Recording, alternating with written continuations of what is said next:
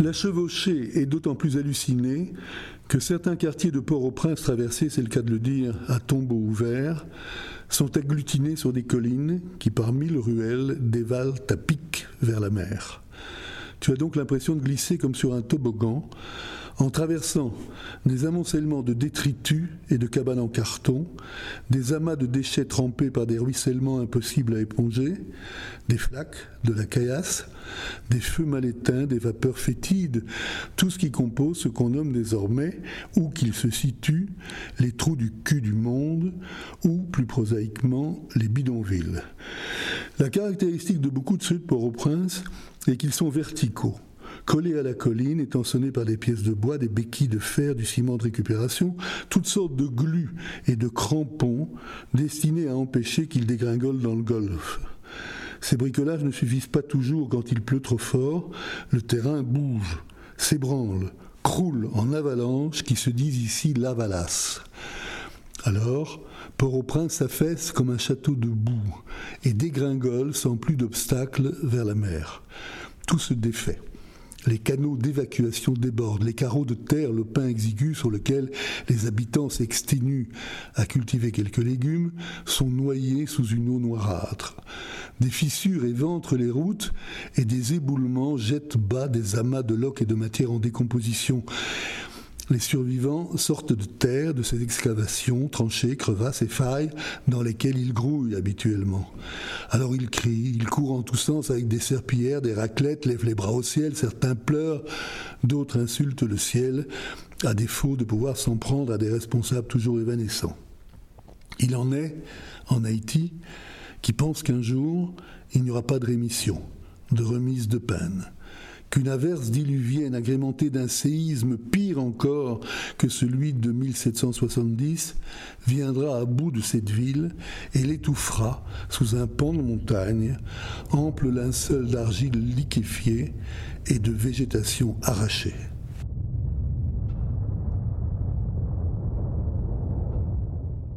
La voix de l'ambassadeur couvre la récitation. Notre pays, dit-il, en s'adressant autant à l'éminent intellectuel qu'à toi, baigne dans un bain d'illusions perpétuellement rafraîchi, et dans une succession d'états d'urgence, ce qui signifie que d'entrée de jeu, chaque nouveau gouvernement qui accède au pouvoir est pris à la gorge. Pas question pour lui de s'occuper du moyen ou du long terme. On le somme d'agir. Il agit donc dans la précipitation, ce qu'à bon droit on va lui reprocher. Tout le monde sait qu'il nous faudrait des réformes de structure et pour les définir, un temps de réflexion. Bien sûr, la réflexion est la denrée la plus rare qu'il se puisse imaginer dans n'importe quel milieu politique, mais en Haïti, la pénurie de cette denrée est incomblable. Nous sommes condamnés à accélérer sans cesse pour faire du surplace.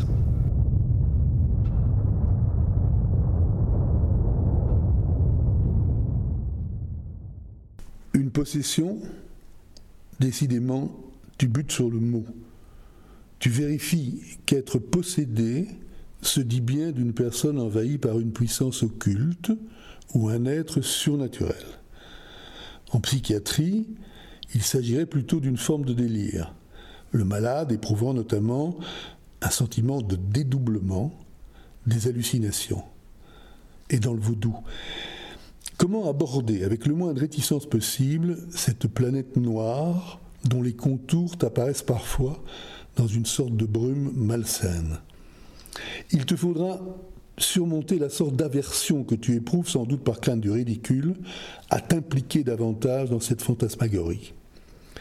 Mais enfin tu pénètres au petit bonheur dans un monde qui admet l'enchevêtrement du réel et du surnaturel qui s'accommode d'intrusions magiques au cours desquelles le sacré est vaporisé comme le tafia lors des cérémonies.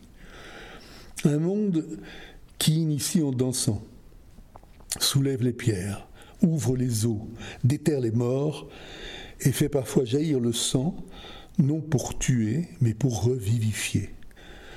Un univers qui s'obstine à deviner les choses, ce qui n'est pas le pire moyen d'accéder à la connaissance qui soigne la douleur avec des jus d'herbe et des vapeurs d'alcool, qui rend son pouvoir à l'imagination enchantent un décor de forêt et de cascades, de cimetières et de semailles. Les frontières entre le vécu et le fantasmé y sont brumeuses.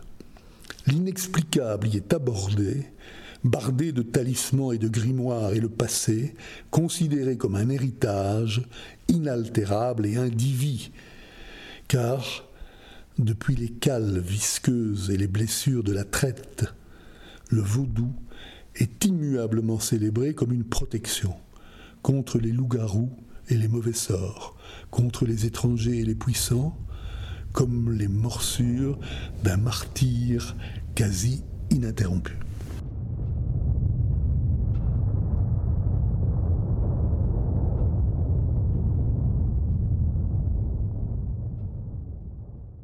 Haïti, ma belle, poursuit notre ami. Comment parler de toi sans dire que tu embaumes et que tu pues? Sans dire que tu aussi sans cesse entre la bravoure et la déconfiture Comment parler de toi, Haïti, ma belle, après Césaire, dans sa tragédie du roi Christophe, qui écrit Pauvre Haïti, ici nègre, mulâtre, griffe, marabout, que sais-je, le clan, la caste, la couleur, méfiance, concurrence, combat de coq, combat de chien pour l'os, combat de poux, poussière, poussière partout de la poussière, pas de pierre, de la poussière, de la merde et de la poussière. Il marque un temps, soucieux semble-t-il de faire applaudir Césaire, mais rien ne vient, et il reprend alors d'un ton plus âpre. Mon pays est sans cesse rapetassé. C'est un pays de rafistoles. C'est un pays rongé par la chic, bouffé par des larves, par des parasites qui vous gratouillent et qui vous bouffent les pieds pour commencer, entre les orteils, là où ça ne sent pas bon, et pour finir, qui vous bouffe l'âme, qui sent le patchouli. Déjà, au moment de son entrée dans le monde, il y a deux siècles, la République d'Haïti a commencé à perdre son âme. Comment? Par mimétisme, par reniement de sa quintessence, de sa substantifique moelle. Et vous savez pourquoi? En raison de la peur des Haïtiens de passer pour des barbares, pour des primitifs, des gens sots, comme ils disent, mal dégrossis. C'est une obsession qui nous a réduits si souvent à la récupération ou au plagiat, cependant que notre authenticité s'affadissait.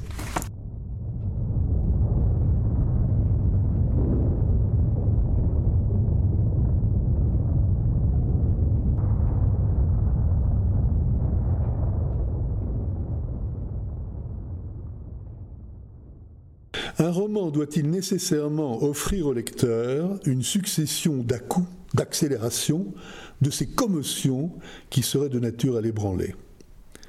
Si tu as pu le penser jadis, tu ne le crois plus vraiment.